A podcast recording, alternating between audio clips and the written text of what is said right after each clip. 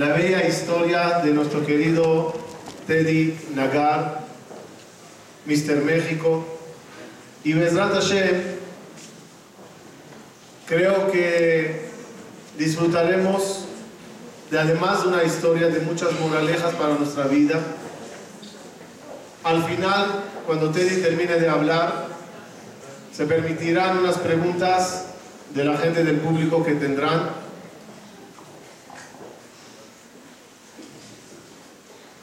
Se portan bien, le pedimos que quite la camisa. Con nuestro permiso, invito a nuestro querido Teddy Nagar con un aplauso grande para escuchar su historia. Vamos.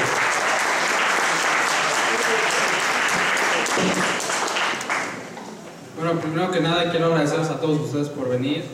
Jaxamea, buenas noches, para mí es un honor que estén aquí para escuchar esta historia. Espero que entre todos la pasemos muy bien. Les voy a platicar de mí. Yo fui un chavo que fui en la Maguen de chico. Desde kinder iba en la Maguen. Siempre fui de una familia conservadora. En la parte religiosa, era el Shabbat ir al Knis, las fiestas muy bien, pero nunca hubo una como convicción clara hacia la Torah y, y, más bien un conocimiento de lo que era la religión. Yo lo veía como una tradición, como algo aparte de nuestra vida, no como lo más importante. Entonces yo siempre de chico me acuerdo que cuando estaba muy, muy chico, cuando me enteré que, que, que, existe la muerte, para mí me pegó mucho. Cuando yo iba en el kinder, no sé en qué año iba, y, dijo la maestra que existe la muerte, a mí me pegó mucho, no podía creer que algo tan maravilloso se pueda acabar. Entonces, pasé ahí en la, primaria en la Maguen David, todo fue increíble con mis amigos, la secundaria y al terminar la primaria es cuando empieza a mí una gran pasión por los deportes. Me encantaba jugar básquetbol, pero más que nada ver fútbol americano, el béisbol, todos los deportes me fascinaban. Yo podía quedar un domingo viendo deportes todo el día y era mi máximo. O sea, era para mí lo máximo ver los deportes y tenía muy buena memoria. Entonces yo cuando estaba en tercera de secundaria empecé a escribir unos artículos de deportes para el Centro Deportivo Israelita, pero como que nada, nada fuerte. O sea, iba poco a poco. Hasta que de repente vi un anuncio que una escuela para cronistas deportivos en Televisa. Vi en la tele. Y dije, wow, comentarista deportivo sería increíble. Sería increíble si yo podría lograr eso. Y aparte porque me encantaban a mí los deportes. Entonces de repente agarré, tenía 15 años y fuimos a la escuela de, de, Televisa. Me acuerdo que había pura gente mayor que yo, así de 22, 25 años, que ya habían estudiado comunicación, habían estudiado en Europa, en Estados Unidos. Entonces me dijo el director, no, estás muy chavo, ¿cómo crees? Tienes 15 años, aquí es gente que ya es mayor, etc. Pues yo le dije, bueno, denme una oportunidad, dame un examen, una prueba, no sé qué. Total, le insistí mucho hasta que me dijo, bueno, te voy a hacer un examen, el que le hacemos a todos. Me dio el examen, eran como 30 preguntas, me acuerdo que respondí como 28, entonces quedó muy sorprendido. Ya, yo ahí estaba tranquilo, pero después me dijo, pasa a la cabina de locución y para mí fue muy difícil. O sea, ponerme a hablar, aunque lo sabes, así todos se te quedaban viendo, los maestros, el director, te ponían un partido, te, te tenías que poner a comentarlo y así. Pero me fue muy, muy bien. Entonces de repente se sorprendió mucho el director, me dijo, tienes mucho talento, no sé qué. Y, y, ahí es cuando me dicen, lo vamos a pensar y nosotros te avisamos. Después como termina la secundaria en la Maguen David, ya es cuando me avisan que sí, que sí puedo entrar al centro de capacitación. Y es cuando tengo que dejar la Maguen y hacer preparatoria abierta por las tardes para entrar al centro de, de cronistas deportivos de Televisa. Ahí me fue súper bien. O sea, a los ocho meses hicieron un casting para un programa de radio en Televisa y me seleccionaron. Entre 30 personas me seleccionaron. Entonces ya era una estación de, de deportes de Televisa, donde yo daba béisbol, fútbol americano y básquetbol todos los domingos media hora. O sea, les quiero comentar que para mí fue dificilísimo cuando me pusieron con comentaristas de más de 30 años de experiencia. Me sentaron junto a ellos y tú estás todo nervioso y ellos hablan como si nada, es lo suyo. Entonces yo estaba todo nervioso, entonces para mí fue dificilísimo estar ahí. Pero para mí fue algo increíble lograr esa meta tan rápido. Y yo porque siempre donde pongo, donde pongo la meta, ahí doy todo lo que, lo que puedo dar. O sea, voy por todo. Recordando eso de que la vida es finita, y dije, esta vida yo la tengo que disfrutar, no quiero hacer algo normal, común. Yo quiero hacer, hacer algo que de verdad vale la pena. Entonces me puse esa, ese objetivo de llegar a, a Televisa y, y, pude estar ahí a los 17, 18 años, donde estuve ahí dos años.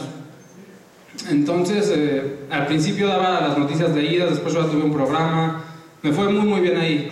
Yo no podía creer que tan joven ya había llegado a, a los medios de comunicación, ya tenía licencia de radio, de televisión y me iba muy bien. Es ahí cuando empiezo a, a ir al gimnasio en las tardes, pero como hobby, todavía nada, nada especial. Entonces empiezo a ir al gimnasio. Eh, en la mañana terminaba unas materias que seguía del centro de capacitación. Y ahora mi hobby era en las tardes hacer ejercicio. De repente cada vez me fue gustando más y más y más.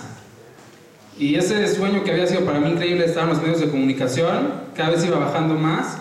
Y me encantaba mucho a mí el, el ejercicio y ver mi, mi, cuerpo, ver cómo iba cambiando, se me hacía algo increíble. O sea, disfrutaba muchísimo los entrenamientos. Y cada vez eran más y más las ganas que yo le metía al gimnasio y menos en, en, en la locución. Hasta que de repente, eh, llevaba dos años entrenando, ya haciendo dieta fuerte, todo eso, como entre los 16 y 18 años.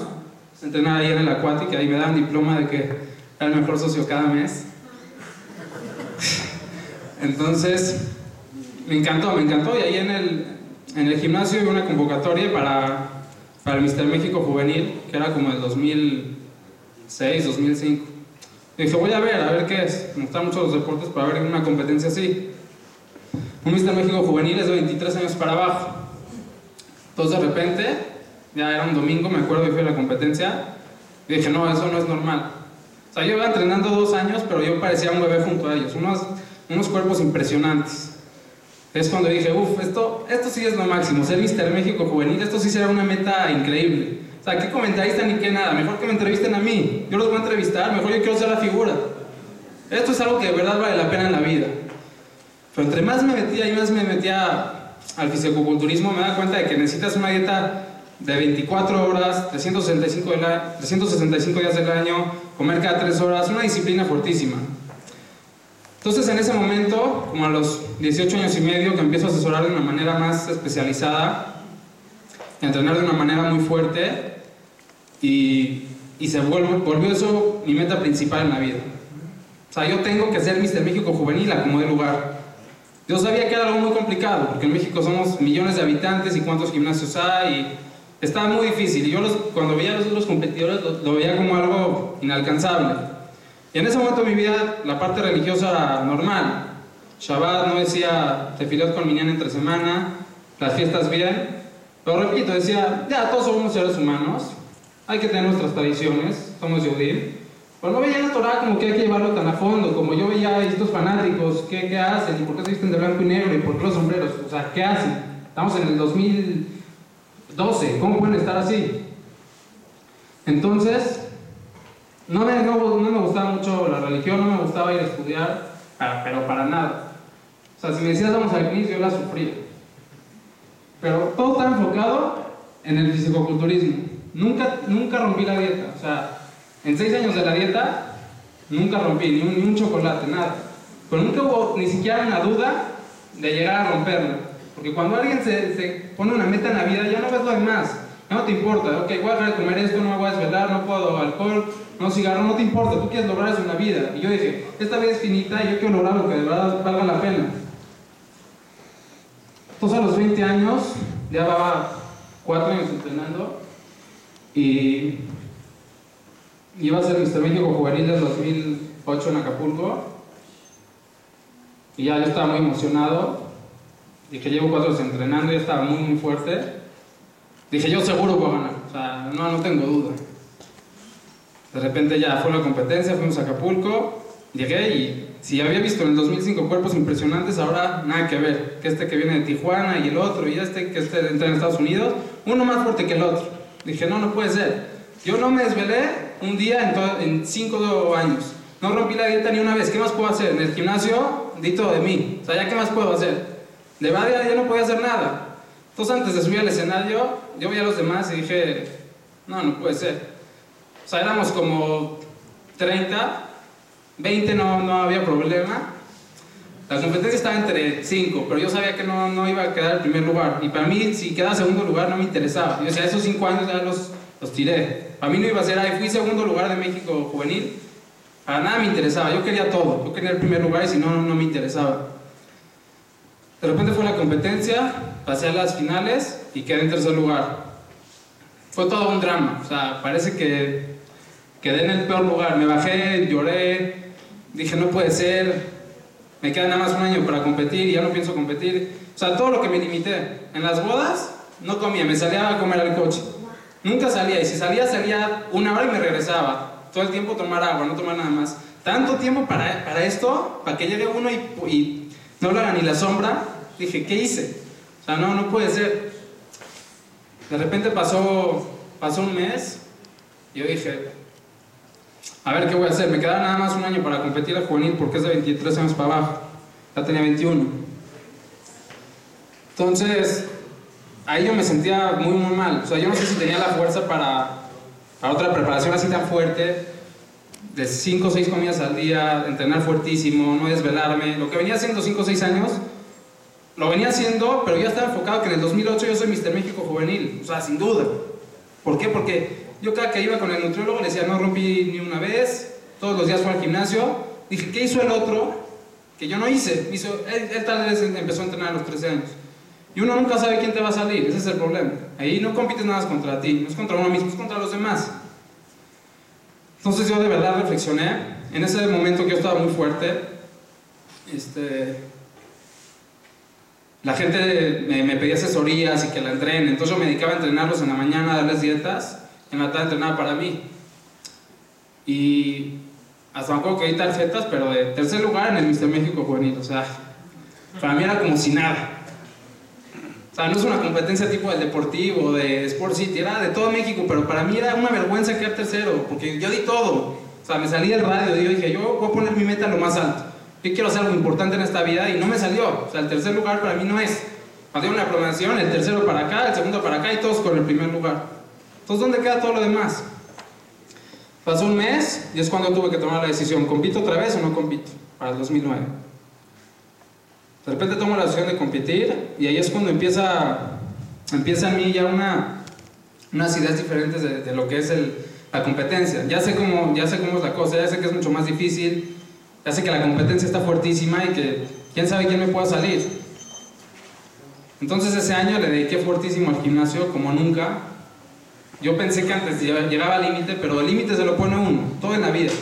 Yo me confiaba, yo decía, llevo cinco años, entrenaba muy fuerte, pero nada, nada en comparación de ese último año. Dije, este año se va a decidir porque llevo trabajando seis años. No lo puedo perder. No se me puede ir esa meta. Entonces igual, en la mañana entrenaba gente y en las tardes yo entrenaba para mí, pero con todo. O sea, con todo. Una vez mi mamá subió al gimnasio a verme y se espantó de cuando vio tanto peso. Dije, no, mejor tú ya ni veas esto. Entonces, también les quiero comentar que en mi casa era un desastre las dietas. Cuando llegaban las muchachas y veían que había que hacer tanta comida, se fueron como 20. Era un desastre. Yo tenía que comer 5 veces al día y mucho, o sea, no es que poquito. Para, lograr una masa muscular importante hay que comer muchísimo. Y pues el trofeo del Mr. Distrito Federal de 2009 que es una semana antes del Mister México, o sea, el Mister Guadalajara, Oaxaca, así, sacaron los mejores de cada, de cada estado para, para llegar al Mister México. Entonces ahí el evento iba a ser en el Gimnasio Olímpico Juan de la Barrera, en el 2009, yo estaba muy nervioso, o sea, muy, muy nervioso.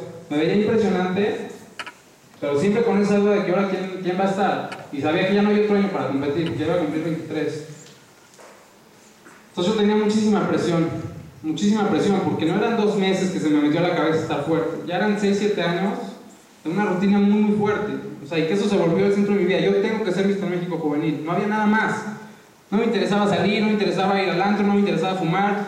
O sea, no era religioso, pero no, no, no me iba para, para el otro lado porque no me podía salir de mi deporte. O sea, si muchos que, que hacemos teshuva, mucha gente le gusta el antro, le gustan esas cosas, pero yo por mi deporte yo sacrifiqué todo eso sea, yo un sábado en la noche máximo era irte tantito, a tomar agua, no tomar y regresarte a dormir y el domingo pararte a las 7 de la mañana a entrenar. Entonces llegó el, llegó el evento, pasé la final, ya, tipo quedábamos, quedábamos como cinco competidores. Y yo sabía que la, la competencia estaba entre otro y yo, o sea, no había más. Hay un tipo de 1.90 así fuertísimo, estaba, estaba tremendo, que yo sinceramente dije, está durísimo, o sea, dudé en que le podía ganar. Entonces ya tenía yo muchísima carga emocional, dije, ¿qué va a pasar conmigo si no logro esta, esta meta? De repente, ya nos pasan a la final, dicen quinto lugar, cuarto lugar, tercer lugar, hasta que me dejan a mí y al otro. De ahí empiezan las comparaciones y nos bajan del escenario, nos vuelven a subir. No era un trabajo individual, era un trabajo de mi mamá que siempre estuvo al pendiente de todo, de las comidas, de mi papá que siempre me apoyó, de mi hermano que me pintaba en las competencias. No sé cómo tenía tanta paciencia para pintarme. Esa foto es de antes de ganar. Bueno, esa foto es de como a los 20 años. Entonces, no era un trabajo personal, era un trabajo de mi mamá, de mi papá, de mi hermano, de mi... Todos están metidos en la competencia de Teddy. Las muchachas, todo. De repente, eh, ya nos ponen a, lo- a los dos en la final. Y muchas comparaciones, así una y otra vez suben, bajan, suben, bajan y no decidían. Total, cuando dicen que el segundo lugar es el, el- el otro chavo, yo no lo podía creer. O sea, en mi vida, e- esta foto es de un día antes de competir. En mi vida sentí algo así tan impresionante hasta ese momento. O sea, dije, no lo puedo creer. Siete años, pero aquí está el resultado. Soy Mister México Juvenil, no, no lo puedo creer. Es algo impresionante. O sea, es- esto es más bonito que un sueño. Si me imaginaba que, que si lo- que cuando lo logre va a ser fenomenal, esto es increíble. Entonces, este, ¿qué les puedo decir? Todas las entrevistas conmigo, programas, salían todos lados. O sea, increíble, la verdad estuvo padrísimo. Ya podía entrenar a la gente diciendo que soy Mister México juvenil, pues podía cobrar más caro. Y, y por fin logré eso que para mí fue, fue maravilloso. O sea, fue algo que de verdad disfruté al máximo. Yo cada que veo esas fotos lo disfruto muchísimo. Sí. Ese soy yo, pero se pone una pintura especial una noche antes de competir y en la mañana se vuelve a pasar, eh, se vuelve a retocar, todo eso lo hizo mi hermano. Tuvo la paciencia. Toda la casa quedó pintada. Toda la casa quedó pintada de ese color. Porque para que se marque más el músculo hay que poner esa pintura. Entonces era todo un, todo un show competir. Total pasó la competencia y fui muy feliz. O sea, no os voy a decir, ay, eso fue X en mi vida. Fue increíble. O sea, a mis 23 años me había puesto dos metas increíbles en la vida. Una la del comentarista y otra de Mr. México Juvenil. Y las dos se me dieron muy rápido. O sea, demasiado rápido. Yo dije, ¿qué voy a hacer? ¿Me voy a preparar para, para el Mr. Mundo o qué? O sea, o sea, dije, ya, ya, ¿qué voy a hacer? Dije, sé que tengo la disciplina y lo puedo hacer, pero tal vez me van a echar 5 o 6 años más. Entonces, de verdad, luego lo voy a recapacitar. Como, como yo siempre les dije, yo, esta vida es finita, yo tengo que hacer lo máximo, yo tengo que poner la mirada lo más allá que pueda. De repente, me relajé, me relajé dos semanas después de la competencia, rompí la dieta, cuando comí chocolates después de 7 años, una, una locura. O sea, no, no se puede explicar. No entendía qué estaba pasando. O sea, no entendía. Siete años yo había perdido la noción de lo que era. Helado, o sea, yo estaba feliz. O sea, entonces, este. Pasaban dos semanas, yo estaba un poco fuera de forma y me hablan de la Federación Mexicana que me tengo que ir a representar a México al Mundial de Miami. Pues dije, ¿cómo? No, no me avisaron, no nada. Yo ni estoy en forma, porque en este deporte te tienes que ver al 100% en su momento. Ya si lo haces después, un día hace la diferencia. O sea, algo que rompas hace la diferencia. En esas fotos traes 5% de grasa. Cualquiera que te comas fuera de la dieta o no hagas ejercicio cardiovascular se pierde. Entonces, me dice, igual te tienes que ir. Entonces yo me fui a Miami, pero ya más a disfrutarlo, no con la mirada de ganarlo, porque ya, sé que ni estaba en forma y quedé tercer lugar. O sea, quedé en primer lugar Canadá, segundo Estados Unidos y tercero México. Pero estuvo muy bien, porque yo nunca, nunca había puesto la mirada en ganar el mundial y sabía que iba a ir. está mucho más fuerte el segundo que quedó en México que el primer lugar de, del mundo, pero... Entonces yo disfruté mucho el viaje en Miami, es cuando regreso a México, me relajo un mes, sigo entrenando gente, y es cuando entran muchas preguntas en mí, aquí es cuando digo, a ver, ¿qué onda con esta vida? O sea, fue maravilloso ser comentarista, fue maravilloso ser Mr. México Juvenil. Hashem, aunque estuvo conmigo siempre, yo no siendo religioso, pues yo no lo veía mal. Yo dije, yo cumplo. Voy, voy al Shabbat, me pongo el tefilim. O sea, yo no, yo no decía, ay, estoy en contra. Nunca, eso nunca fue. Yo no, yo no tenía idea de lo que era la Torah, nunca lo había sabido. A mí nunca me lo enseñaron. En la Magana a mí nunca me lo enseñaron. O sea, para nada. Era una clase de Torah en secundaria que nada que ver. Entonces, de repente fue cuando a los dos meses entra mucha reflexión en mí. O sea, dije, eso que luché tanto, 6, 7 años, me hizo muy feliz, pero eso no puede ser lo más importante en la vida. O sea, que te pones metas, pero ¿cuánto te va a durar el placer? O sea, y no eran metas chiquitas, eran metas de años y muy, muy grandes. Yo ahí reflexioné y dije, este no puede ser el sentido de la vida. O sea, qué padre que la gente se ponga metas y que las cumpla. Pero esto se acaba. O sea, esto tiene un fin. Eso que yo pensé, no, si soy Mr. México juvenil, si soy comentarista, ya voy a ser feliz todos los días de mi vida, eso va a ser lo, lo, máximo. ¿Te das cuenta que no? ¿Te das cuenta que ya no sales en la revista cada semana, que ya entrevistan a otro y que pasas? Y que luego va uno más fuerte que tú y, ni quien se acuerde. Entonces yo, como les digo, nunca fui muy religioso, pero siempre supe que tuve a Shema cada segundo de mi vida. O sea, siempre lo tuve clarísimo. Lo sentí muchísimo, toda mi vida, hasta ahorita. Entonces, un día me fui así a pasear tranquilo por el parque, a relajarme, a pensar qué iba a hacer, a ver si veía en el mundial. Y así, hablando con Hashem tranquilamente. Digo, Hashem, no, no, entiendo esta vida. O sea, enséñame el camino. No te reclamo nada porque me has ayudado a cumplir todo. Me has ayudado a cumplir metas impresionantes. No, no, no, no son cosas chiquitas. Sea, comentarista a los 17 años, Mr. México ponía a los 23. ¿Qué? ¿Te reclamo porque no me ayudaste? Dije, Hashem, muéstrame el camino, yo no entiendo esta vida. O sea, todo lo que te propones se acaba rápido. Lo dije así literal, lo dije con mucho sentimiento, o sea, yo solo.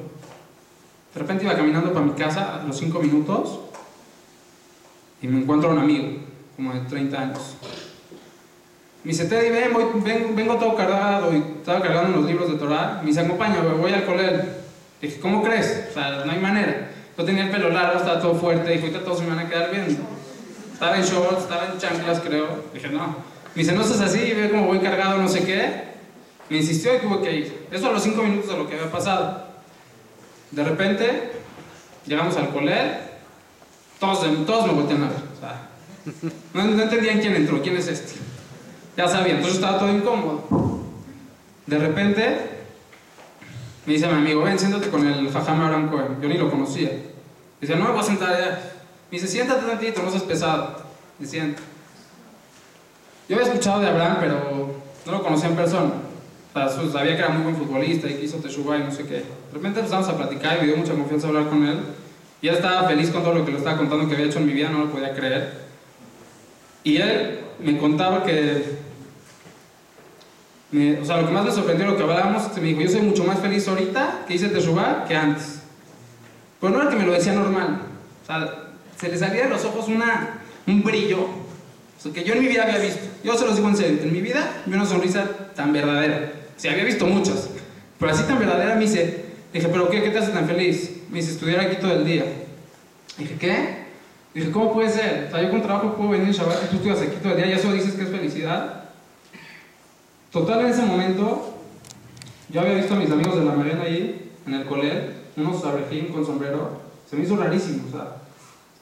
Tenía, tenía años sin verlos y, y los vi con sombrero, los vi estudiando, todos cambiados. Y también se me acercaron. Me dijeron, Tey, nosotros fuimos a una yeshiva y es este, y es lo mejor que nos ha pasado en la vida. Y yo decía, qué flojera una yeshiva en Israel. O sea, ¿cómo pueden? Yo estoy aquí que en Mister México, que esto, que lo otro, ellos pensando en una yeshiva en Israel ahorita, que se puedan disfrutar la vida. O sea, ¿qué, qué, qué me están hablando? Y menos a una yeshiva. O sea, ya si vas a Israel no te vas a una yeshiva. Esa era mi mentalidad. O sea, ¿qué estás loco? ¿Te vas a meter con puros hombres? ¿Qué es esto?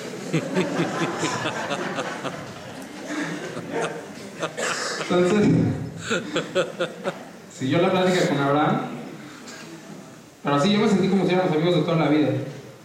Me dijo, te voy a ofrecer lo mejor de tu vida, la mejor propuesta, y yo te doy lo que quieras si, si, no, si no funciona. Si no, si no te hace feliz eso, yo te doy lo que quieras. Yo te voy a regalar lo máximo en la vida. Dije, ya, seguro me va a marear que venga a estudiar una vez a la semana. Dije, ya, está bien. Me dice, Teddy, vete a una misión Israel. Dije, estás loco. Ah, no hay manera. Esto era un jueves. Dije, yo tengo mi vida acá, tengo mis cosas. O sea, si ya no voy a competir, mínimo voy a seguir entrenando, voy a seguir con los, entrenando a la gente. Tanto me costó para irme a una yeshiva, o sea, ¿de dónde? ¿Para qué? Deja disfrutar lo que tengo. Insistía, insistía, insistía. Mis amigos que estaban en el colegio insistían que es lo mejor que ha pasado, que te va a cambiar la vida. Es cuando yo empecé a reflexionar. Dije, no puede ser. O sea, todo esto era mi vida, verme y verme. Y físico, y más cuerpo, y más revistas, y más entrevistas y todo. ¿Qué me voy a ir a meter a una, yeshiva con gente que ni conozco? Entonces, yo me puse a reflexionar y dije, a ver, hace, hace dos horas está en el parque diciéndole a Hashem que me enseñe el camino. Ahorita que hago en un colegio después de años, esto no puede ser casualidad. Sabía que no podía ser una casualidad y no, no, me podía ser tonto. Total le digo, ahora me voy a pensar. Dice, no, vete el domingo. Digo, estás loco, o sea, no estás hablando?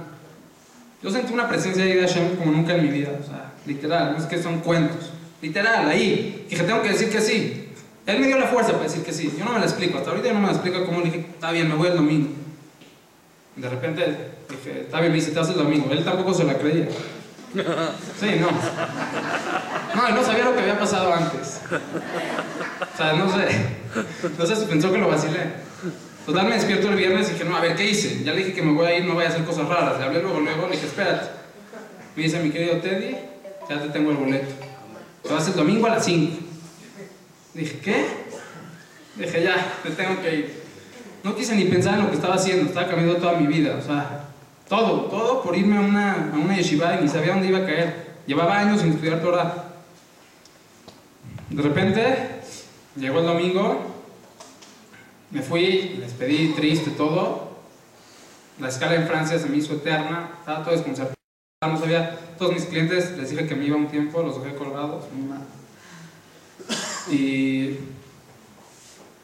se me hizo eterno el viaje. De por sí el viaje es muy largo, lleno de confusiones, lleno de. Yo estaba con mucho en mente de que es increíble cómo caí en el colegio después de, de, ese momento de reflexión que tuve tan, tan profundo. ¿Cuántos años tenías? Cuando fui a Israel, 22. 22. Entonces, me fueron a recoger en Israel. Este, me van a la yeshiva. Cuando llegué dije, no, yo no voy a aguantar aquí ni una hora. O sea, no, no voy a aguantar. Llegué y vi los pollos llenos de grasa. Vi el colchón todo chiquito. El calor horrible. Dije, ¿qué hice? O sea, ¿dónde me vino a meter? Dije, ¿qué hice? No puedo creer. ¿Cómo, cómo me lavaron la cabeza? O sea, yo y mis cuentos. O sea, estaba en mi cama, rico, tranquilo, relajado. ¿Qué es esto? Los taxistas todos gritando, todos de mal humor, todos, todos.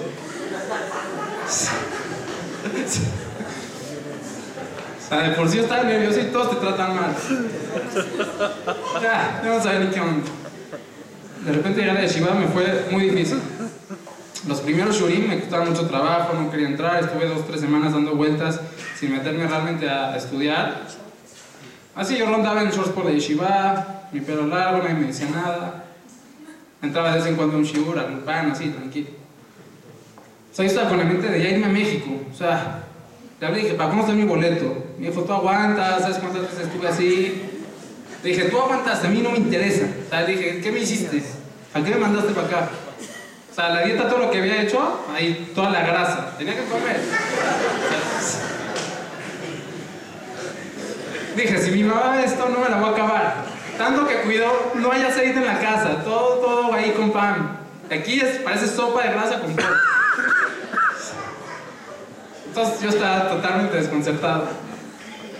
Hasta que de repente me llamó mucho la atención. A, conocí a personas, a los bajurín de ahí, increíbles. O sea, como hermanos. Algo impresionante. Se preocupan más por ti que por ellos. No te parabas, te llevaban el desayuno, te trataban increíble. O sea, estaba en la yeshiva de Olam, les quiero decir, de, de Israel. Entonces a mí me sorprendió mucho. O sea, dije, si esto, es, si esto hace la Torah con la gente, la Torah es lo máximo.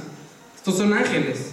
No los conozco. Me vienen, me traen comida. Me dicen que, que si me prestan su, su cobija, te paras y te hacen la cama. O sea, increíble, cosas increíbles. Que nunca, que nunca pensé. Entonces, empecé a estudiar ahí poco a poco. Shurim de Ashkafa de, de Musar. Y era algo que entraba a mi Neshama de forma impresionante. Algo que nunca le habían dado. O sea, yo me podía quedar una hora y se me pasaban como cinco minutos. Sea, algo impresionante. Me paraba con ganas. Así, cuando vi las pruebas de la Torah, cuando vi el sentido de la vida, o sea, tantas pruebas y pruebas de hace miles de años, dije, esto es algo impresionante. De repente, me puse como meta pararme diario a Shachrit. Dije, me voy a poner el diario. Yo siempre en mi vida había sido lo que me pongo de objetivo, no hay duda si lo hago. Y me costaba un trabajo ponerme el tefilim, pero que no les puedo contar. O sea, estaba haciendo un conflicto en mí eso. No me podía parar. O sea, yo decía, me podía parar para ir al gimnasio a las 7 de la mañana, cargar 300 kilos con el frío, con lo que sea, hacer dietas. No puedo bajar un piso, ponerme el tefilim. Dije, esto es Emet 100%. O sea, dije, esto es Emet 100% que hay un Yetzerara, que algo que no te deja hacer las cosas. O sea, ¿cómo va a ser más fácil ir al gimnasio a cargar 300 kilos que, que ponerte el tefilim? Entonces, este, poco a poco lo fui logrando. Me paraba 20 días sí y uno no, y ese día me caía.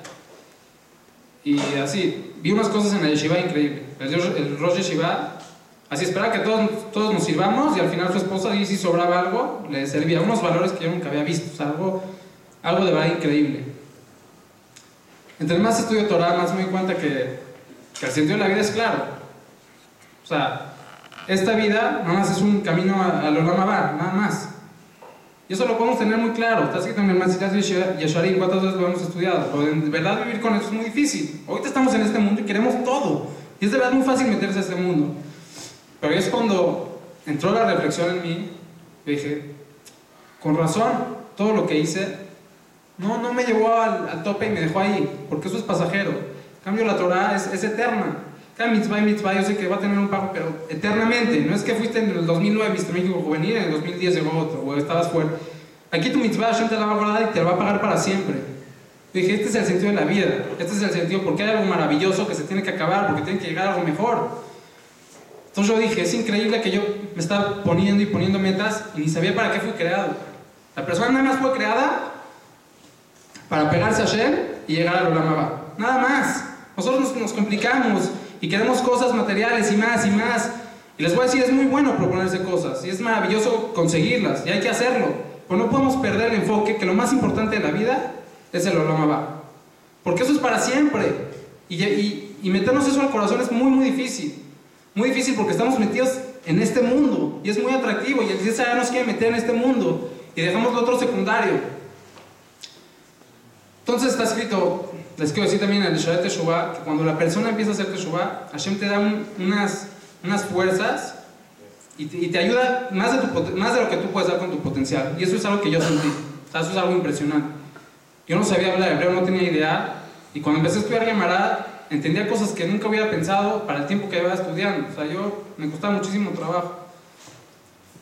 Entonces ahí yo entró la reflexión en mi vida cuando llevaba 3, 4 meses en Israel y dije, yo no tengo que me, quedar aquí más tiempo. O sea, esto es, esto es lo máximo, esto es el sentido de la vida. Y es cuando entendí todo por qué mi pasado fue maravilloso, pero no estaba llegando yo al sentido real de la, de la vida. O sea, yo tenía, muchas veces veía religiosos y no podía creer que traten mal al del súper o que traten mal a, a sus trabajadores. Y yo decía, eso es un religioso. Y este es nuestro error, porque decimos, ya, por ese que es, ¿ves, ¿ves cómo son los religiosos? Esa tiene peluca y ve lo que hace. O, esa, o ese tiene equipa y ve lo que hace. Nosotros tenemos que seguir la Torah como es. A mí una persona que se pone equipa o sombrero, eso no es religioso. Eso está vestido de una manera. Una señora que tiene peluca y falda, eso no lo hace religiosa. La gente piensa que eso es religiosa y por eso muchas veces nos alejaba. O en, o en mi caso, por ejemplo. Nosotros debemos de trabajar, esforzarnos y entender que Hashem nos dio la Torah, nos dio el manual, nos escogió a todas las naciones para hacer la luz para todos, nos escogió para que seamos un ejemplo para todos. Porque ahorita la vida nos vende todo lo contrario a lo que es la Torah, el cine, el país, estamos en un país lleno de Goim. Todo lo que nos vende es al revés a lo de la Torah. Hashem nos creó nuestros sentimientos, nuestras emociones, todo nos creó Hashem. Y esta no es una religión como las otras que dicen, sufre en este mundo, en el otro vas a disfrutar. Aquí al revés, aquí Hashem te dijo, con cada alajá y alajá que hagas, entre más religioso seas, más feliz vas a ser, más vas a disfrutar de este mundo y del otro. Pero nosotros, Hashem nos dice, haz A, B, C y D. Y nosotros buscamos por todo el abecedario, por todo el abecedario qué letras hacer menos esas. ¿Por qué? Porque estamos en el 2012 y decimos, ya, ya, ¿para qué fanatismo? Ya. Pero nosotros creemos, creemos que sí lo vamos a lograr, que vamos a ser más felices, a como vive la gente, según lo que marca el ser humano, la moda, a según lo que marca Hashem. Y eso no hay manera. Y si lo, lo vamos a pensar, sí, no, no puede ser. ¿Cómo vamos a cambiar lo que dice Hashem por lo que dice el ser humano? Pero así estamos. Y me incluye, porque es muy difícil, porque vemos a nuestros alrededores y nos enseña el mundo todo lo contrario a lo que es la Torah. Todos los valores que nos enseña la Torah, ¿qué son ahorita? O sea, ¿qué son? Si decimos, cuídate los ojos cuando hay una mujer. ¿Qué, qué, qué es, para, ¿Qué es eso ahorita? La gente que te dice, vela, vela para ver qué tal está, ¿no? La verdad. O sea, estos valores que nos enseña la Torah ahorita son vistos como anticuados. A ver, ¿por qué las mujeres se tapan así? ¿Para, para qué tanto? Ya, que se vistan a la moda. Ya, que ¿dónde creen que están o qué? O sea, no entendemos cuántos problemas hay en matrimonios y así, porque, porque no seguimos las cosas como marca la Torah. Yo no les quiero decir que todos los matrimonios de religiosos son maravillosos. Yo quiero, decir lo mismo, ¿qué, ¿qué es religioso? ¿Alguien que se viste? ¿Que se casa en una boda separada? No. Está escrito en el, en el Teilim. Shiviti Hashem le negrita mil. Puse Hashem de frente todo el tiempo. No es que voy al Knis, me pongo mi sombrero, me pongo el tefilim, salgo del, del Knis y me pongo a manejar como loco a decir groserías. ¿Eso, ¿Eso qué? A mí eso no es un religioso. A mí eso es una persona que, que, no tiene idea de lo que está haciendo. Si tú eres que, que ya rezaste, dejaste ahí a Hashem con el Sefer Torah y se acabó todo, pues estás, estás equivocadísimo. Por eso nosotros no hay que lavarnos las manos y decir, ya, ve de ver lo que hacen, eso es la religión, yo no quiero ser religioso. Nosotros tenemos la obligación de ver qué es lo que dice la Torah y qué es lo que quiere nosotros, y nosotros ser un ejemplo real de lo que quiere la Torah, y no dejarnos vencer por, por los ejemplos de otro. O sea, es muy fácil justificarse, como el otro hace, yo hago. Entonces yo les quiero decir que este fue, acabar, que este fue lo que más me llevó a hacer Teshuvah. El saber para qué fui creado. Fui creado, porque es muy fácil saber, fui creado para, para pegarme a Hashem y llegar a Olamaba. Punto. Así está escrito. Pocas palabras. Apégate a Hashem at misbot y llegas a Olamaba. Pero este mundo nos quiere meter con cosas materiales que son buenas, pero hay que saberlas manejar. Todo lo material hay que, hay que elevarlo a lo espiritual. Entonces, de verdad, yo les quiero decir que todo lo que hice antes fue maravilloso. Competencia increíble. Siempre lo voy a disfrutar. Pero nada se compara con mi año en la, yeshiva. Nada se compara. Yo no tendría por qué engañarles. Saber que estoy en el Emet, que estoy haciendo lo que Hashem quiere, que estoy cumpliendo para qué fui creado. Eso es lo que más, lo que, lo que más feliz me hace hoy en día, que conocí amigos verdaderos, jajamí verdaderos, muchas veces creemos que, el, o antes que el amigo bueno es el, el que hace ciertas cosas que marca la moda, no el que de verdad lucha por ti, el que, el que tiene Benadán de Javeró. Entonces, de verdad, yo les quiero decir que Hashem me dio una oportunidad inmensa. Le quiero dar gracias a Hashem, primero que nada, por, por darme una prueba tan clara cuando se la pedí, tan claro. Y sé que todo lo que pasé fue parte de un plan de Hashem, para que yo valore todo eso, porque me dejó. Porque, ¿Por qué no pasó eso cuando iba a la mitad de la, de la competencia, a los tres años? No, pasó cuando logré todo, comentarista y fisicoculturista. Es cuando entiendo que debo de aprender de todo eso. ¿Aprender para qué? Para saber cuál es mi objetivo en la vida. Y ojalá que de verdad todos reflexionemos muchísimo eso. Yo creo que cada que nos despertamos pensamos que esta vida es pasajera y tenemos que ganarnos la otra vida, va a cambiar totalmente nuestra forma de, de vivir. Y sí, ponerse metas en este mundo, pero sin perder el objetivo claro, que es el lo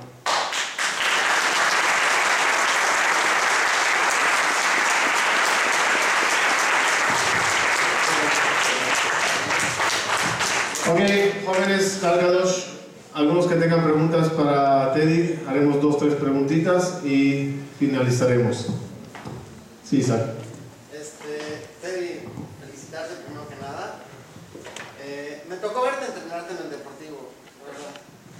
Eh, sí, sí era muy impresionante. De aceptar.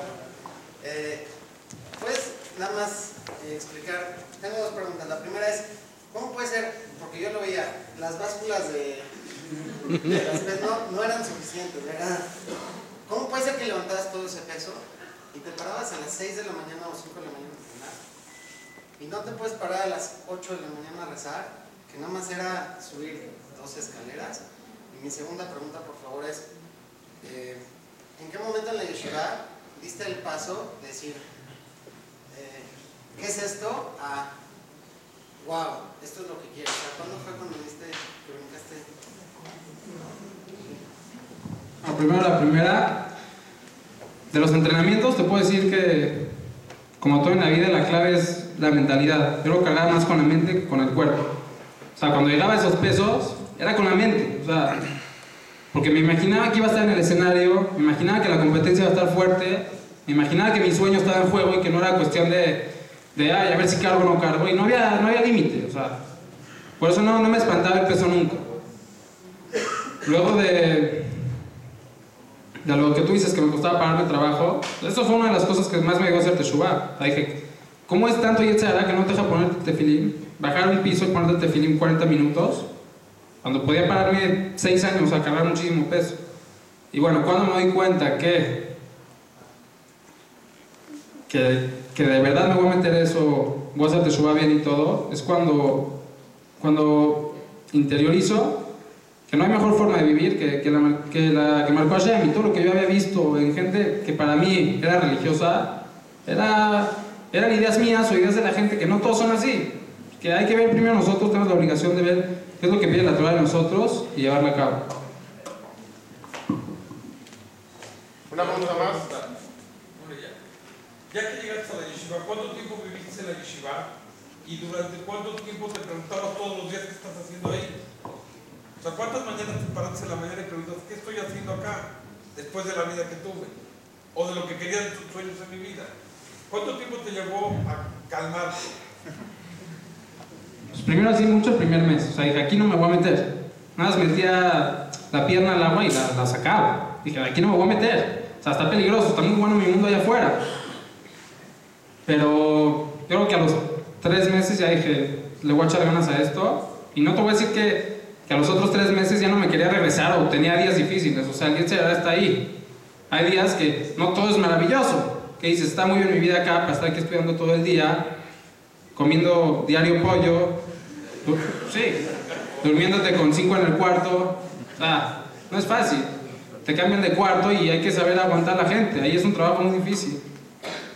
No es como que estás en tu cuarto a tus anchas. Ahí tienes que aguantar. ¿Cuándo sentiste que ya acabas con el Yetzirah? O sea, que ya... No, con ese. Pero con ese nunca vas a acabar. Porque siempre te trae cosas. Pero llevas una estabilidad, obviamente. Sea, hay cosas que ya no, ya no te va a tocar. Por ejemplo, una persona que ya se enfocó en Shabbat mucho tiempo es difícil. Entonces, no le voy a pegar ahí, le voy a pegar por otro lado que yo sé que es débil. Entonces, el Yetzirah es muy sabio. Nosotros, ¿cuánto tenemos? Él lleva más de 5000 años. Él se la sabe de todas, todas. Nosotros creemos que estamos al tú por el tubo. Él ya vio nuestros planes a años. Y te quieres tirar con cualquier tontería. Entonces, es una lucha. Está escrito: ¿quién es el fuerte el que domina su Yetzirah? Que si analizas esa frase, que ser mucho más fuerte para dominar Yetzirah que para cargar tantos kilos. Una pregunta más.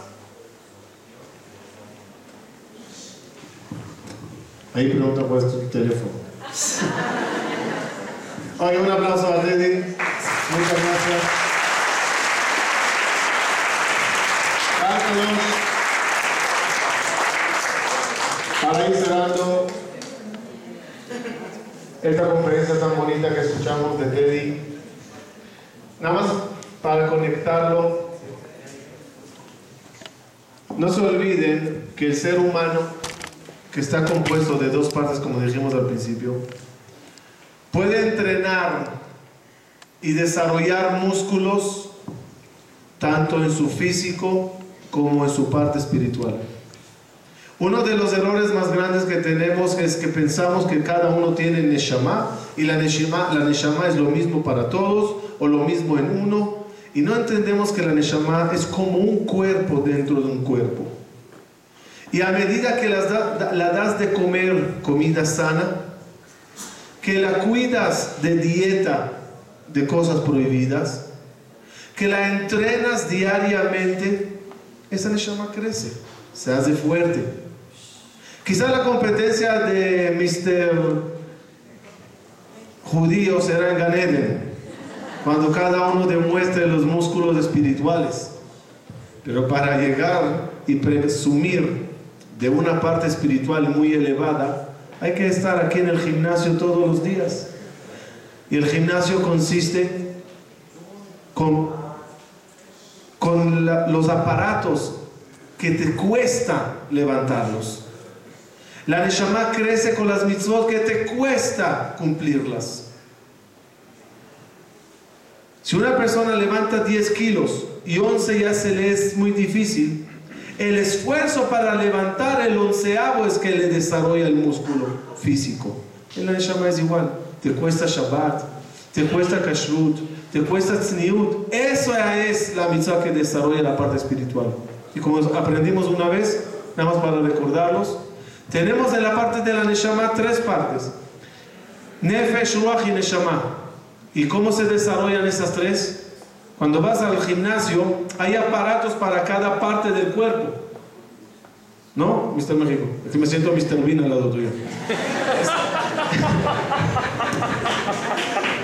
¿Cómo, cómo uno desarrolla cómo uno desarrolla músculos? Hay aparatos para los pies, hay aparatos para los chocolates, abdomen. Y hay cada cosa. El nefesh es la acción. El ruach es del habla. La neshama está en el pensamiento. Cada vez que haces una acción, desarrollas tu nefesh. Cada vez que hablas por tu boca palabras de Torah, tefilá, teilim, bendiciones, desarrollas tu ruach. Cada vez que logras concentrarte en la tefilá, tener buenos pensamientos, amar al prójimo y a Dios con tu mente, desarrollas tu neshama.